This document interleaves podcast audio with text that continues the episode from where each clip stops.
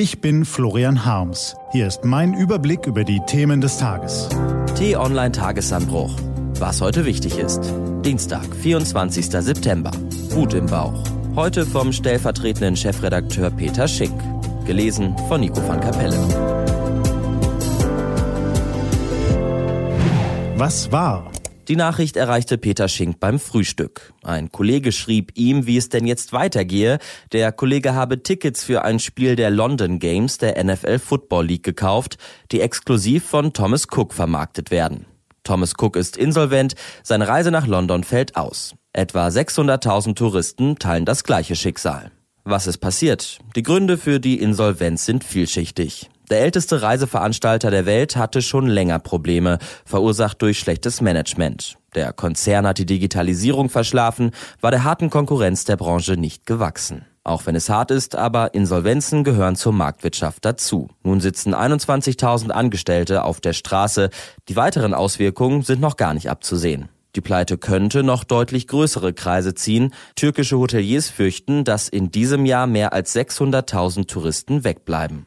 Kreuzfahrtschiffen werden Passagiere fehlen, weil die oft mit Thomas Cook angeflogen kamen. Und andere Reiseanbieter bauen ebenfalls auf Flügen von Thomas Cook oder Condor auf. Indirekt ist die Pleite auch eine Folge des drohenden Brexits. In den vergangenen Monaten sind deutlich weniger Briten gereist und weniger ausländische Touristen kamen nach Großbritannien. Das brachte die Finanzen von Thomas Cook zusätzlich durcheinander. Das könnte ein Weckruf für die britische Regierung sein. Doch die hat sich hoffnungslos in den Brexit verrannt, in Populismus und Nationalismus. Thomas Cook ist bereits die dritte Brexit-Insolvenz. So hatten sich die Briten den Brexit nicht vorgestellt. Man merkt ihr die Last, die Frustration, die Angst an. Fast fünf Minuten lang wirft Greta Thunberg in New York den Erwachsenen vor, nichts getan zu haben, untätig geblieben zu sein obwohl Wissenschaftler schon lange Zeit vor den Folgen unseres Lebensstils warnen. You have stolen my dreams and my childhood with your empty words. Yet I'm one of the lucky ones. Ihr habt meine Kindheit mit euren leeren Worten gestohlen, sagt sie. Peter Schink erinnert sich nicht daran, dass jemals eine Konferenz der Vereinten Nationen mit einer solchen Wut eröffnet wurde. Wenn man selbst zu den Angesprochenen gehört, blickt man verschämt zu Boden. How dare you? Wie könnt ihr es wagen? lautet ihr zentraler Vorwurf bei der Weltklimakonferenz in New York.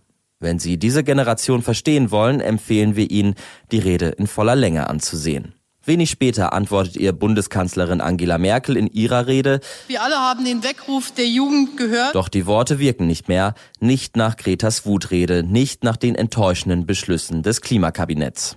Gehen wir also vier Tage zurück. Bei der Vorstellung der Klimapläne sagt die Kanzlerin, das unterscheidet Politik von Wissenschaft und auch von ungeduldigen jungen Menschen. Politik ist das, was möglich ist. So gesehen sind Merkels Worte in New York hohl. Sie sollen wohl heißen, die Politik hat verstanden. Und dann versuchen wir einen Kompromiss zu finden, der niemand wehtut. Merkel hat die Jugend nicht verstanden. Viel schlimmer noch, sie versteht es nicht, die Handlungsspielräume zu nutzen, die sich durch deren Druck ergeben haben. Was steht an?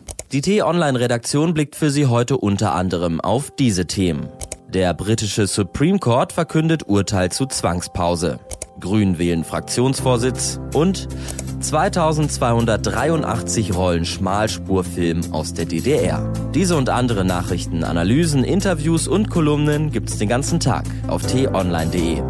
Den Podcast gibt's auch auf Spotify. Einfach nach Tagesanbruch suchen und folgen. Ich wünsche Ihnen einen frohen Tag. Ihr Florian Harms.